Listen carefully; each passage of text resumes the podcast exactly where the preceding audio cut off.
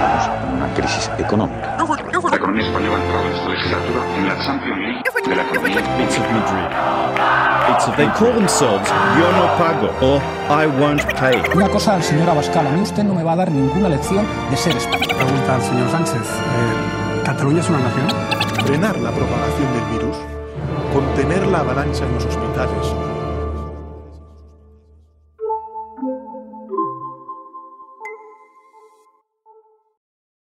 Bueno, bienvenidos al cuarto podcast de Escaño 351. Eh, hoy volvemos cargados con dos temas nuevos y sobre todo un invitado especial. Eh, Gonzalo, he daos la mano. Eh, ah, Gonzalo, no sé si te quieres introducir brevemente. Eh, Hola, sí, muy buenas. Eh, bueno, pues mira, yo vengo en representación de Daos la Mano, que es una iniciativa que montamos unos estudiantes, eh, principalmente de la Universidad Carlos III de Madrid, y que básicamente se creó como reacción a, a la polarización que vivimos hoy en, en la política española y a la, a la crispación que, que se genera en, en la sociedad. Entonces, pues bueno, tenemos una cuenta de Instagram en la que en la que nos, eh, pueden seguir, eh, que se llama tal cual, daos la mano, todo seguido. Y, pues eh, lo que hacemos es hacer análisis de, los acontecimientos políticos, en, principalmente en España, desde un punto de vista bastante moderado y intentando pues que la gente que nos lea entienda que la mejor manera para solucionar los problemas de la sociedad y los problemas en la política pues es eh, verlo desde un punto de vista moderado para poder llegar a acuerdos, que al final es lo que, lo que los que consiguen que, que la vida eh, nos vaya mejor y, en eso estamos de momento. Pues nada, nada, suena muy lógico entonces por eso la colaboración con nosotros. Estamos encantados de poder tenerte aquí.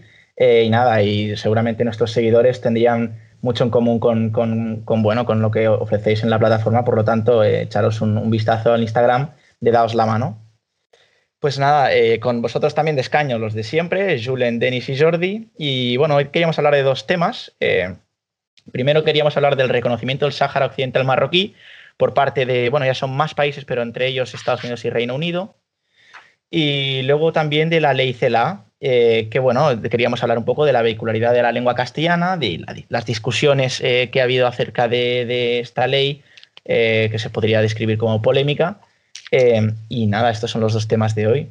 Bueno, pues como tenemos un invitado especial y tenemos dos temas bastante cargados, y prevemos que el podcast puede ser largo, bueno, pues vamos a publicarlo en dos ediciones. uno que saldrá pues esta semana y otra que saldrá más adelante. Entonces, eh, hoy primero hablaremos del reconocimiento del Sáhara Occidental marroquí por parte de Estados Unidos y Reino Unido, eh, entre otros, y pues eh, en la siguiente edición pues hablaremos de la ley CELA. Por lo tanto, sin más, creo que vamos a empezar. Pues nada, empezando con el reconocimiento del Sáhara Occidental marroquí por parte de Estados Unidos y Reino Unido. Denis, no sé si nos podrías dar una pequeña introducción sobre lo sucedido. Sí, me parece interesante para los oyentes primero entender lo que es el Sáhara Occidental y cuál es su historia, ya que es un territorio que está un poco pues, eh, alejado y, que no aparece en la televisión, no aparece en, los medios de comunicación muy frecuentemente y por lo tanto es normal que haya muchos oyentes que quizá nunca hayan oído hablar de este territorio. Para entender este territorio primero hay que entender su geografía. Es una zona que es extremadamente poco fértil, hay temperaturas extremas y por lo tanto antes de, la ocupación por parte de España, esta zona era mm, una zona de paso, donde pasaban los nómadas y donde por lo general eh, se establecía el comercio entre el África eh, subsahariana y el, el, norte de África. Es interesante entender que en este territorio nunca han eh, vivido de manera estable ninguna etnia que hoy se pueda considerar como, como una etnia marroquí. Y esto es interesante tenerlo en cuenta porque sería falaz argumentar que este territorio, desde incluso antes de España, era un territorio ocupado por, por bueno, pues por una etnia eh, que podría considerarse marroquí. Eh, después, en la época de la ocupación eh, española, este territorio gozaba con un alto grado de autonomía, tanto religiosa como económica, y eso se derivaba más que nada por la poca importancia económica que ella tenía. Era un territorio casi simbólico para, la, para en ese momento el régimen franquista y por lo tanto, bueno, era, era más que nada sí, simbólico hasta que en los años 70 se descubrieron las minas de fosfato, que es un mineral que hoy en día, por ejemplo, se utiliza para la, la, la, elaboración de teléfonos móviles y que por lo tanto tiene bastante, bastante valor. Y es entonces cuando el régimen sí que le, le metió caña, por así decirlo, al desarrollo de esta región. Eh, a su vez, en ese momento, en los años 70, cuando se descubrieron estas minas de fosfato, eh, tanto Marruecos como Mauritania empezaron a mostrar interés por ese territorio. Estos dos países anteriormente mencionados acababan de obtener la independencia por parte de Francia. Y bueno, ante la debilidad del régimen en esa época, en los años 75, 76, con Franco que estaba moribundo y un rey eh, que estaba eh, temporalmente ejerciendo las funciones de, jefe del Estado, Marruecos y Mauritania aprovecharon su oportunidad e intentaron eh, ocupar el territorio. Más concretamente Marruecos, que bajo el liderazgo de Hassan II transgredió las fronteras de esta, de esta región con una invasión de carácter civil, y con eso me refiero a que no se usaron las armas, sino que se usó a la población civil para invadir este territorio. A esta marcha se le llamó la Marcha Verde.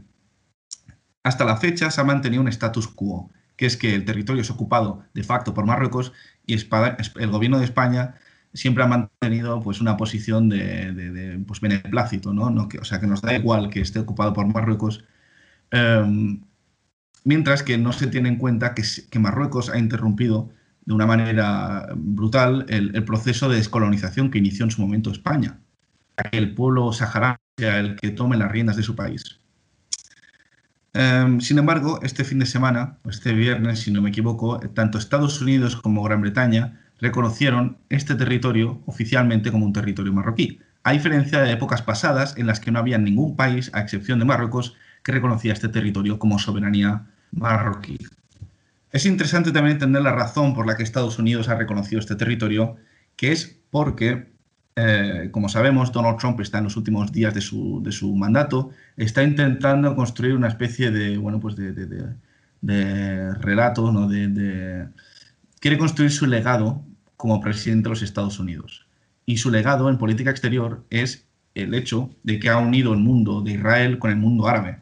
Y para ello el precio a pagar de que Marruecos reconozca la soberanía, eh, perdona, reconozca a Israel como un Estado, ha sido el reconocer el Sáhara Occidental como territorio marroquí. Y bueno, tras haber hecho esta contextualización, abro el debate para que la gente pueda expresar su opinión acerca del tema. Quería brevemente añadir también que, bueno, ya también se ha, o ha, hablado ya también Arancha, eh, bueno, Arancha González Laya, ministra de Asuntos Exteriores, que ha dicho que, bueno, que da bienvenida a la normalización entre, entre, entre las relaciones entre el Estado de Israel y el mundo árabe, sin embargo, eh, sí que se ha expresado eh, más, em, bueno, preocupada no sería la palabra, pero más escéptica eh, respecto a pues, el reconocimiento del Sáhara Occidental, donde ha llamado a respetar las resoluciones de las Naciones Unidas. Esto lo, saco del español.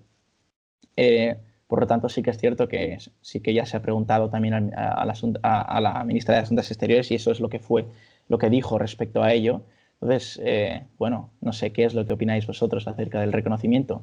A mí me pilló por sorpresa, personalmente, cuando, eh, cuando supuestamente el ministro de Asuntos Exteriores dijo que no, que no le pilló por sorpresa. Entonces, no sé, a mí me sorprendió eso. Pequeño dato. Eh, bueno, yo, mira, sí que tengo algo que opinar al respecto y sobre todo en lo que nos concierne a nosotros como, como españoles, que es lo siguiente. Eh, tenemos un vicepresidente del gobierno que llevaba apoyando el referéndum, eh, un referéndum de independencia para el Sáhara, pues al igual que lo hace para Cataluña y para el País Vasco en nuestro país, que se vea como se vea, eh, no es una buena política de cara al exterior. Básicamente porque no, no se estaba pidiendo por la ONU y es algo que a nosotros nos perjudica en el sentido de que Marruecos es un importante socio comercial y estratégico, por eh, geoestratégico, y realmente creo que vosotros anteriormente lo habíais dicho que en España no estábamos desarrollando una política exterior inteligente probablemente desde la época de Aznar. Y eso es cierto, porque lo que no podemos hacer es desvincularnos del mayor aliado que tiene la Unión Europea, que en este caso es Estados Unidos, sobre todo cuando todavía eh, no ha entrado Biden. Entonces, sin saber lo que va a hacer Biden cuando entre, no podemos tener un vicepresidente del gobierno que esté reclamando una cosa que perfectamente se podría esperar cualquiera que fuese a la que fuese a ser contraria al presidente de Estados Unidos, que así ha sido. Y además era contrario el, el rey de Marruecos. El 7 de diciembre el mundo anunciaba pues que Iglesias no, no acudiría a esa cumbre. Bueno, esto era noticia del mundo. Iglesias no acudiría finalmente con Sánchez a la cumbre de Marruecos. La excusa que ponía el gobierno eran motivos sanitarios que claramente pues no cambiaron de un día para otro y el hecho de que fuese una persona menos, pues bueno, eh, todos sabemos lo que, lo que es esto. Y claro, ya el hecho de que el vicepresidente del gobierno no vaya a acudir a una cumbre de este tipo, eh, quiero recordar también que Pedro Sánchez, desde que fue investido, todavía no se había visto con el presidente de Marruecos. Y la visita al, disculpa, al rey de Marruecos y la visita al rey de Marruecos, eh, tradicionalmente, si no la primera, es de las primeras que hace el presidente de España al, ser investido. Con lo cual, esto ya es una cosa que yo consideraría no grave, pero sí preocupante cuando se trata de uno de nuestros principales socios. Y para acabar, pues bueno, pues lo que ya sabemos, ¿no? Que eh, Trump reconoce la, la soberanía de Marruecos sobre el Sáhara Occidental y con lo cual se cancela a plaza la cumbre hasta en principio febrero han dicho de nuevo por motivos sanitarios pero bueno, de nuevo, pues las eh, opiniones que ha tenido Pablo Iglesias sobre esto, eh, eh, hombre, yo imagino que esta cumbre se hubiese, la cumbre se hubiese aplazado igual, pero claramente las, estas declaraciones que ha estado haciendo Pablo Iglesias en público, sin ninguna duda, han afectado a que la relación con Marruecos de momento no esté en, en su mejor momento. Mira, me gustaría poderte hacerte una pregunta, porque el, Vale, estamos de acuerdo en el análisis de que la política exterior del gobierno de España mm, tiene poco, poco contenido, especialmente es que esto es una, enfermedad que lleva, que lleva España ya acarreando muchos años, que es que estamos más concentrados por los problemas interiores de nuestro país y por lo tanto nos perdemos todo aquello que pasa a nuestro alrededor. Em, y entonces mi pregunta para ti sería, para ti, ¿cuál sería la política exterior ideal con Marruecos en relación a este territorio? ¿Exigirías eh, que, este territorio acabara su proceso de, descolonización y exigirías, por tanto, la retirada de Marruecos. ¿Querrías mejores relaciones con Marruecos y, por lo tanto, saltarte este conflicto que tenemos ambos países? ¿Para ti qué sería ideal? ¿Cuál sería la política ideal? Respecto al punto concreto del Sáhara, em, lo, que, lo que haría sería eh, esperar.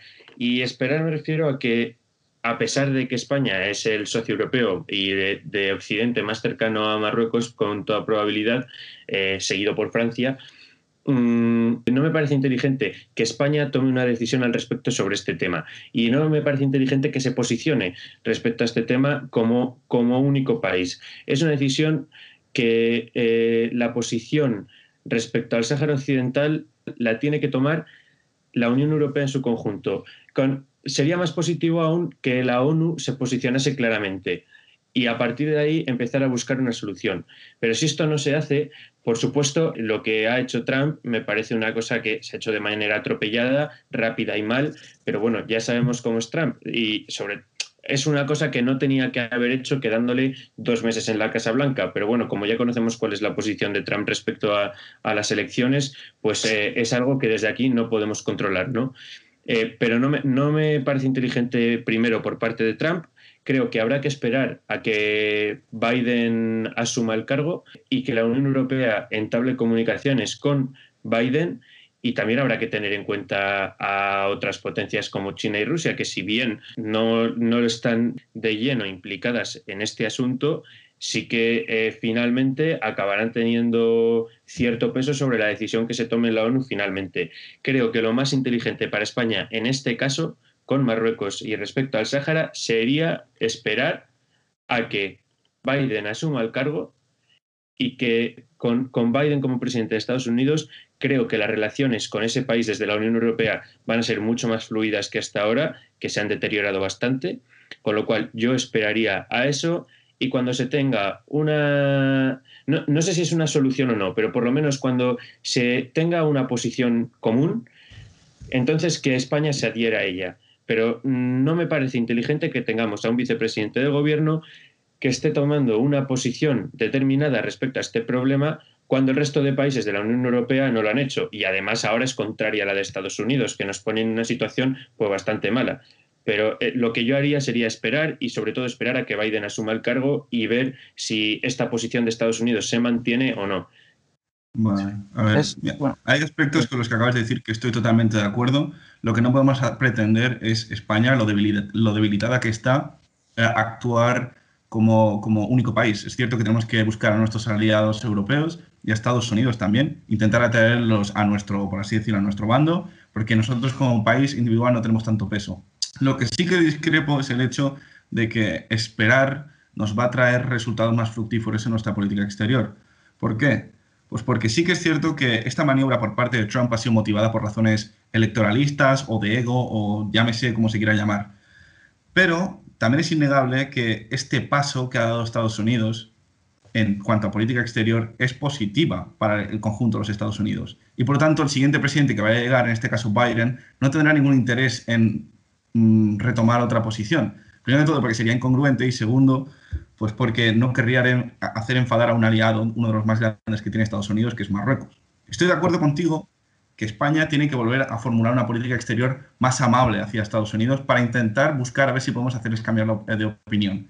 Pero se requerirá mucho esfuerzo, mucho tiempo y por, por lo menos empecemos con un gobierno que, que vuelva a, a, redescubrir el valor que tiene esa alianza transnacional, eh, perdona, transatlántica de la que somos miembros y que continuamente estamos ignorando, ignorando en sus obligaciones.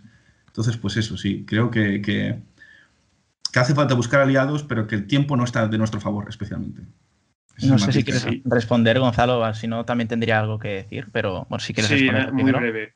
Sí, sí. Muy breve. Sí que estoy de acuerdo con Denis, que es, es verdad, voy a retirar eh, lo de que habría que esperar. Realmente sí que sería bastante poco esperable que Biden cambiase de posición, porque en ese caso Marruecos también lo haría respecto a Israel y eso claramente no es algo que a Estados Unidos le convenga. Con lo cual, sí, yo creo que en este momento eh, España probablemente debería posicionarse a favor de Estados Unidos y, como tú has dicho, sí, efectivamente, eh, recuperar esa, esa unión transatlántica que, si bien es verdad que se ha visto bastante deteriorada por Trump, con la era Biden, pues se abre un halo de esperanza para la Unión Europea y que, y que esta relación pues, entre Estados Unidos y los países europeos se pueda reforzar. Pero bueno, ahí acabo.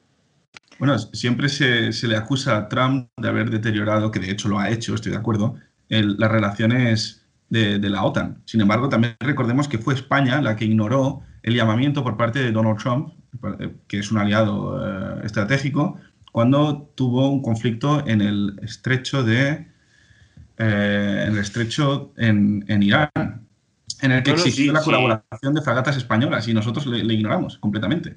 Estoy totalmente de acuerdo, ¿eh? porque yo lo que eh, a lo que yo me refería es a que es culpa de Donald Trump haber deteriorado las relaciones con la Unión Europea. Ahora, España como país eh, dentro de la OTAN claramente ha tenido una, un comportamiento muy reacio a colaborar con Estados Unidos, lo cual me parece que es una cosa muy poco inteligente, sobre todo eh, porque yo podría entenderlo si tú, eh, si el gobierno de España está considerando pues que China es la gran potencia o que Rusia es la gran potencia y entonces deciden alinearse con ellos.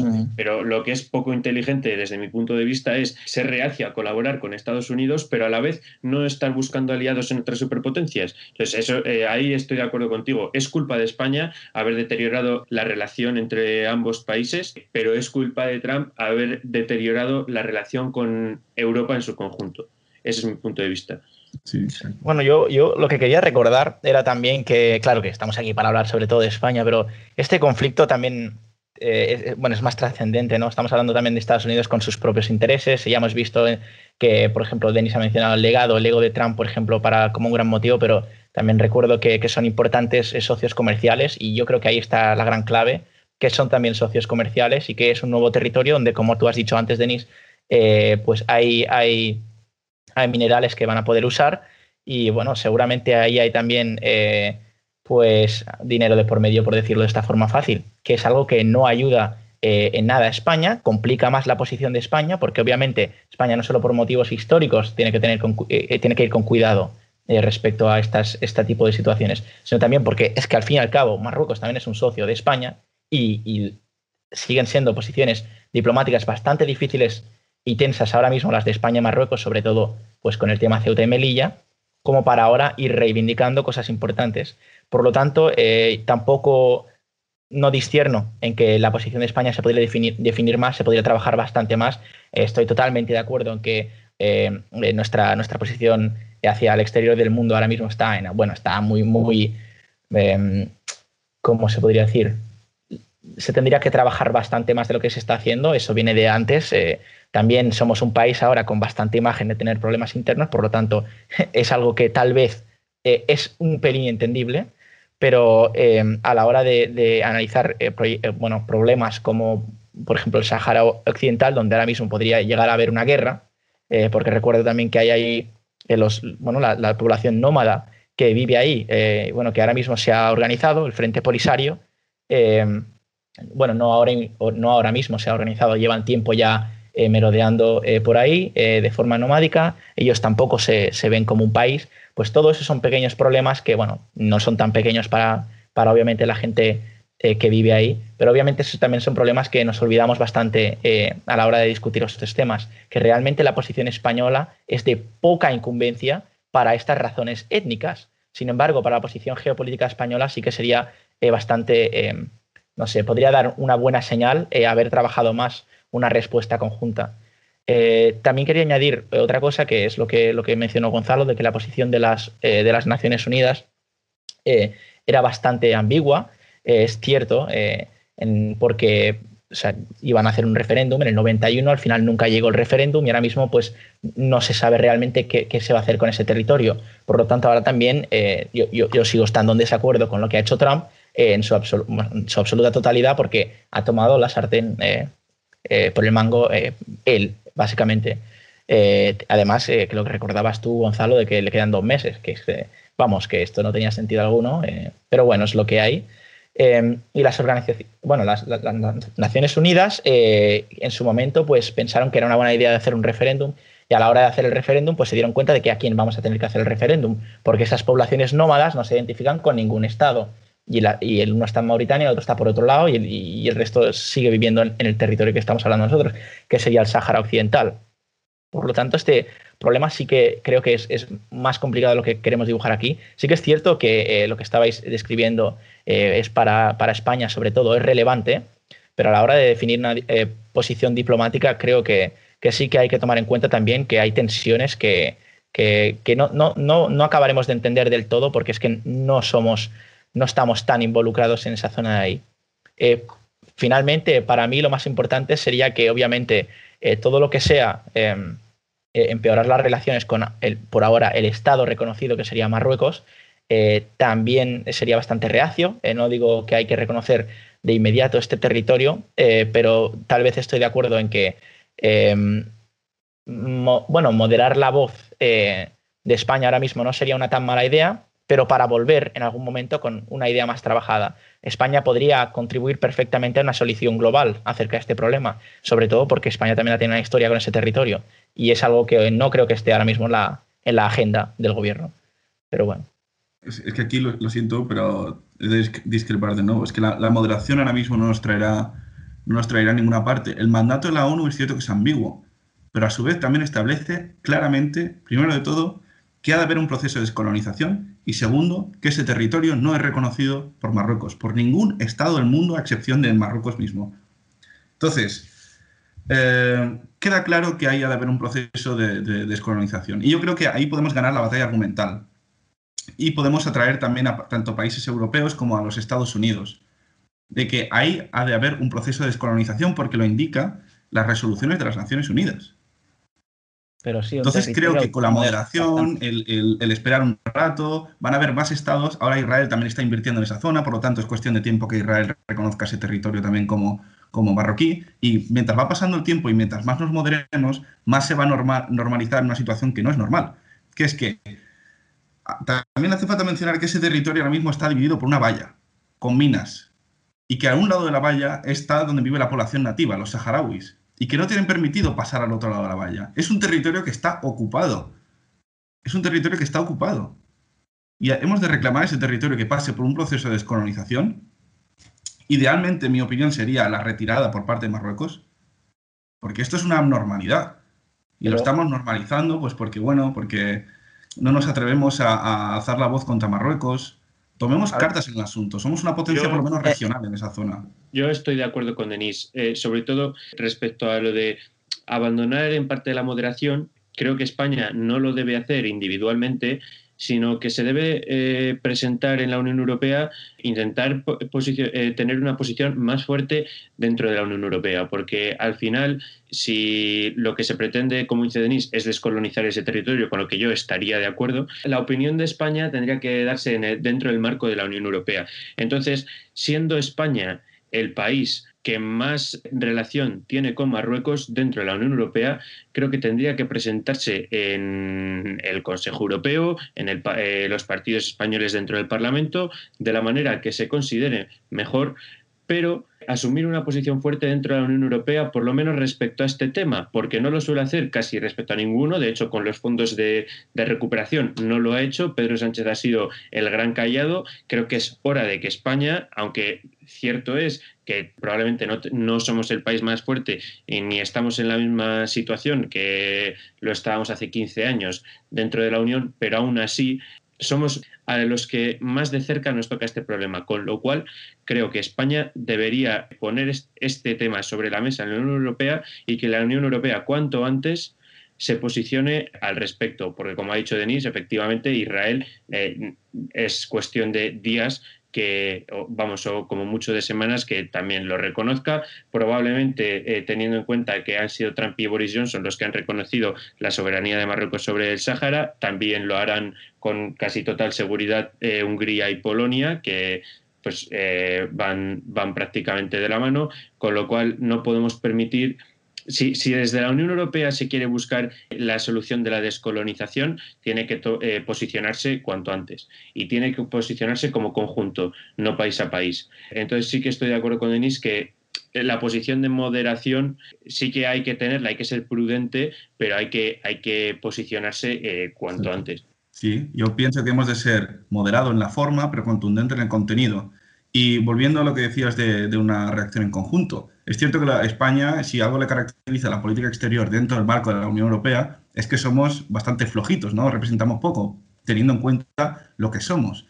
Sin embargo, en cuanto a política exterior, eh, es importante recordar que el alto representante dentro de la Unión Europea a día de hoy es Pepe Borrell, o sea, es un español. Tenemos la máxima influencia en cuanto a política exterior, tenemos el representante ahí podríamos influir de una manera considerable en la posición que toma la Unión Europea, pero no estamos escuchando ninguna reacción. Ni tenemos las autoridades aquí que están como confusas, sin saber exactamente qué posición tomar, y tenemos las herramientas en la Unión Europea que no estamos ejecutando. Es que me parece lamentable, sinceramente. Estamos perdiendo una oportunidad muy importante.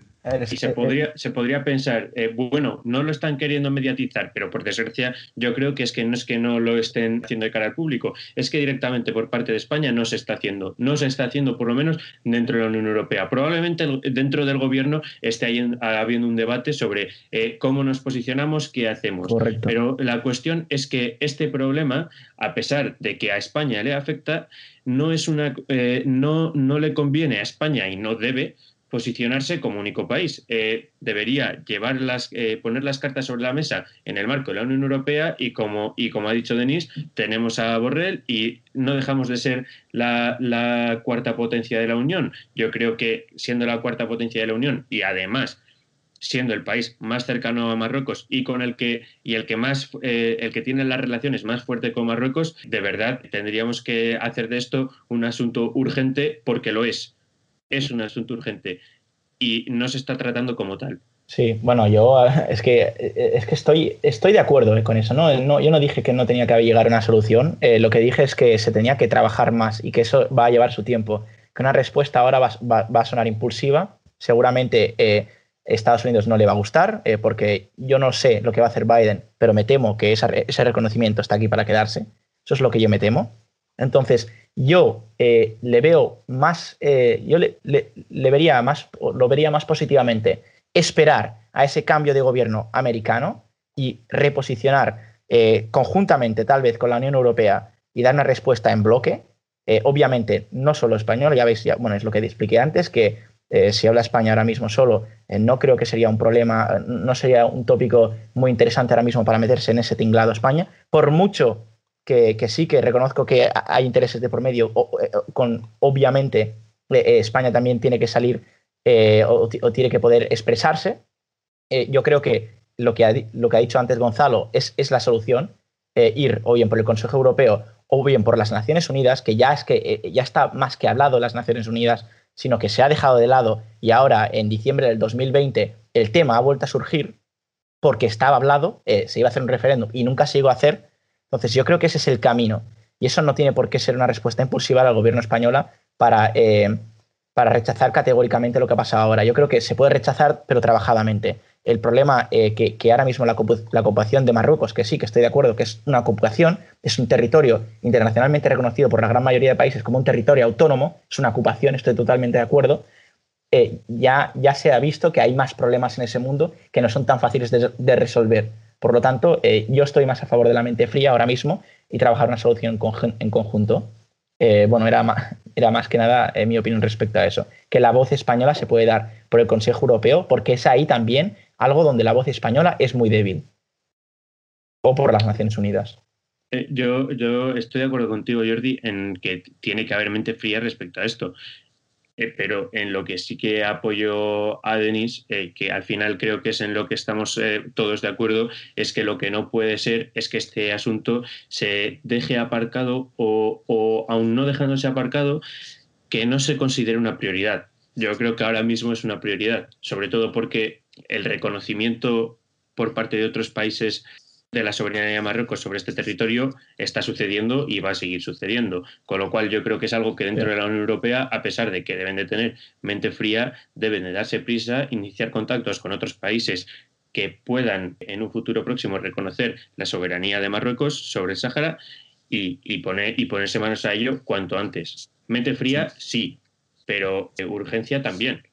Y también hay, hace falta contextualizar, o sea, eh, contextualizar lo que está ocurriendo. O sea, estamos hablando de una ocupación militar que sí que es cierto que ocupó mucho tiempo, pero a día de hoy Marruecos es un país que está rearmando su ejército de una manera muy acelerada. Ellos argumentan que es para, para bueno, pues para mantener la paz en, su zona geográfica, o sea, Argelia, en la zona de Mauritania, pero eh, no debemos de olvidar las pretensiones que tiene Marruecos también de recuperar los territorios de Ceuta y Melilla. Y dejar pasar esto con facilidad también implica normalizar el hecho de que Marruecos esté haciendo territorialmente y desde el punto de vista del derecho internacional de manera ilegal con territorios a su alrededor que ellos consideran pues, eh, marroquíes y que son totalmente eh, ilegales a lo que dice el derecho internacional. Entonces tenemos que también pararle los pies a un régimen que se considera pues invulnerable al derecho internacional, mm. creo yo. Y volviendo, por cierto, a lo que habías mencionado sobre el tema de las Naciones Unidas, a ver, eh, las, resoluciones de las Naciones Unidas pueden ser un elemento, una herramienta interesante para España para legitimar, por lo menos, que el Marruecos no tiene el derecho a ese territorio. Sin embargo, sería también naif eh, basar todo nuestro argumentario solamente en resoluciones de las Naciones Unidas, porque sabemos que eh, la política internacional no se forma por lo que digan las resoluciones de las Naciones Unidas, se forma por lo que pasa en la realidad, en la geopolítica de verdad. Y por eso creo que las negociaciones que, nos llevarán a una posición más favorable en, esta cuestión geopolítica se tendrán que hacer más eh, en cuanto a las negociaciones con, Estados Unidos. Si somos capaces de vender al siguiente presidente Biden que si él quiere una rebajada de la tensión con las relaciones eh, con los Estados miembros de la Unión Europea, que a día de hoy, por ejemplo, hay, han habido subidas de aranceles, si él quiere realmente rebajar esos aranceles, también tendrá que retirarse de esa posición que, estableció Donald Trump. Esto es algo que se podría exigir si tuviéramos esa preponderancia en la Unión Europea que a día de hoy no tenemos. A ver, eh, bueno, a ver, sí, eh, has mencionado que son cosas que pasan en la realidad, que, la, que, la, que obviamente que la ONU no todo lo que pasa ahí eh, tiene por qué ser lo que al final entendemos por la política, pero también me parece un poco simplista decir que las resoluciones de la Organización de las Naciones Unidas no son no son la realidad. Eh, es más, se han respetado durante un montón de tiempo. Eh, obviamente el referéndum se puede ver como un pequeño fracaso de la ONU en, este aspecto, pero el, problema que acaba de suceder es de hace tres días. Eh, han pasado casi 40 años, incluso dos guerras en ese territorio y sí que se ha podido respetar, al menos durante gran parte del tiempo, esa independencia del, territorio en términos de reconocimiento. Luego, el problema es la ocupación de Marruecos y en eso estamos de acuerdo los tres, los cuatro, que ahí está el problema de la realidad, de que hay una ocupación ahora mismo que está siendo ejecutada más aún, que ahora tiene reconocimiento de Estados Unidos y de varios países, entre ellos el Reino Unido. a ver, yo de lo que soy más escéptico es ¿Qué países van a seguir eh, reconociendo eh, el, Sáhara Occidental como soberanía eh, marroquí? Porque yo, a ver, sí que tengo claro que Estados Unidos y Reino Unido son grandes jugadores a nivel macro, o sea, macro, macro, macroeconómico y geopolítico, son grandes jugadores, pero va a haber muchos países árabes que a lo mejor no van a estar de acuerdo, las reacciones de Marruecos no son muy buenas con todo, todo el mundo árabe, obviamente sí que va a haber muchos países que sí que lo van a reconocer, la gran mayoría de los aliados eh, de Estados Unidos lo van a reconocer. Mi pregunta eh, es, eh, por eso, que se trabaje una solución de la Unión Europea, porque la Unión, Europea es subestimadamente grande en este aspecto. Aún puede dar un giro a, digamos, a lo que está sucediendo ahora. Entonces, sí, a lo mejor tiene que haber más urgencia de lo que estoy exigiendo yo, a lo mejor se tiene que hacer más rápido lo que tenía yo en mente, pero yo creo que es la Unión Europea la, capaz de darle un viro a esta situación y no tanto España únicamente. Aunque estoy de acuerdo nuevamente en que España tiene que cumplir ese rol de promover estas, estas negociaciones. Pero bueno. Estamos de acuerdo en que se tenía que. En eso estamos de acuerdo aquí los cuatro, en que la respuesta tendrá que ser de conjunto. Eso estamos totalmente de acuerdo. Y, lo que yo quiero añadir además es que la Unión Europea, igual que he dicho antes, tiene que ser de conjunto, pero tiene que darse prisa, porque de la misma manera en la que España no, es, no se está, no se está eh, presentando como un peso pesado dentro de la Unión Europea, que lo es, la Unión Europea por lo general suele, eh, por un lado está bien, ¿no? Suele meditar y tardar más en, posicionarse y no lo suele hacer de una manera tan radical como lo hace sobre todo Estados Unidos y especialmente ahora, ahora con Trump. Pero cierto es que no se tiene tanto en consideración a la Unión Europea como una superpotencia como se le puede estar teniendo a Estados Unidos. Y muchas veces olvidamos eh, que, es que la Unión Europea lo es. Y eh, respecto a Marruecos, eh, probablemente sea la que más tiene que decir al respecto. Entonces, creo que la, posición de la Unión Europea tendría que haber sido más inmediata y, sobre todo, tiene que hacerse valer como una, como una posición que fuerte, ¿no? De todas formas, eh, aún así sí que estoy de acuerdo con Jordi en que hay que, hay que meditarlo, pero vamos, yo ya voy a acabar diciendo que habrá que, habrá que ver lo que, lo que acaba sucediendo. De todas formas, realmente creo que no vamos a saber cómo, cómo acaba eh, resolviéndose este problema hasta que Biden no asuma el cargo y se posicione claramente. Que si bien es cierto que yo creo que este reconocimiento está aquí para quedarse, quizás Biden se presente como un presidente haga que Estados Unidos pueda tener una posición más flexible al respecto y buscar una solución más consensuada, que a pesar de que reconozca la soberanía de Marruecos sobre el territorio del Sáhara, yo, yo veo que, Biden va a tener más en cuenta la posición de la Unión Europea que, que lo que lo ha hecho Donald Trump. Y creo que la posición europea está más o menos en línea con la de España de reconocer que realmente el Sáhara es un territorio ocupado, con lo cual yo creo que, habrá que esperar de alguna manera, habrá, habrá que posicionarse temporalmente, pero realmente la solución final vendrá a partir de enero cuando Biden asuma el cargo y se acabe consensuando eh, de manera internacional una, una solución que sea más apropiada, que yo creo que además va a ser más flexible que la posición que pudiera tener Trump o la disposición que pudiera tener Trump a discutir con otras potencias, otros países, cómo se debería llevar a cabo este proceso de reconocer la soberanía marroquí sobre el territorio. Entonces, en cualquier caso, yo creo que pudiéndose discutir y por mucho que otros países comiencen a, a reconocer la soberanía. Realmente hasta que la administración de Biden no se, no se posicione al respecto, la solución se va a ver bastante poco clara. Bueno, si os parece bien, eh, hemos estado hablando bastante rato con opiniones distintas, eh, que es lo bonito de estos podcasts. Eh, y si os parece bien, pues acabamos por hoy y seguimos con el tema de la vehicularidad del castellano eh, que nuestros oyentes podrán escuchar la semana que viene. Por hoy quiero darles las gracias a todos nuestros oyentes por escucharnos y escuchar esta primera parte de este episodio y hasta la semana que viene. Muchas gracias.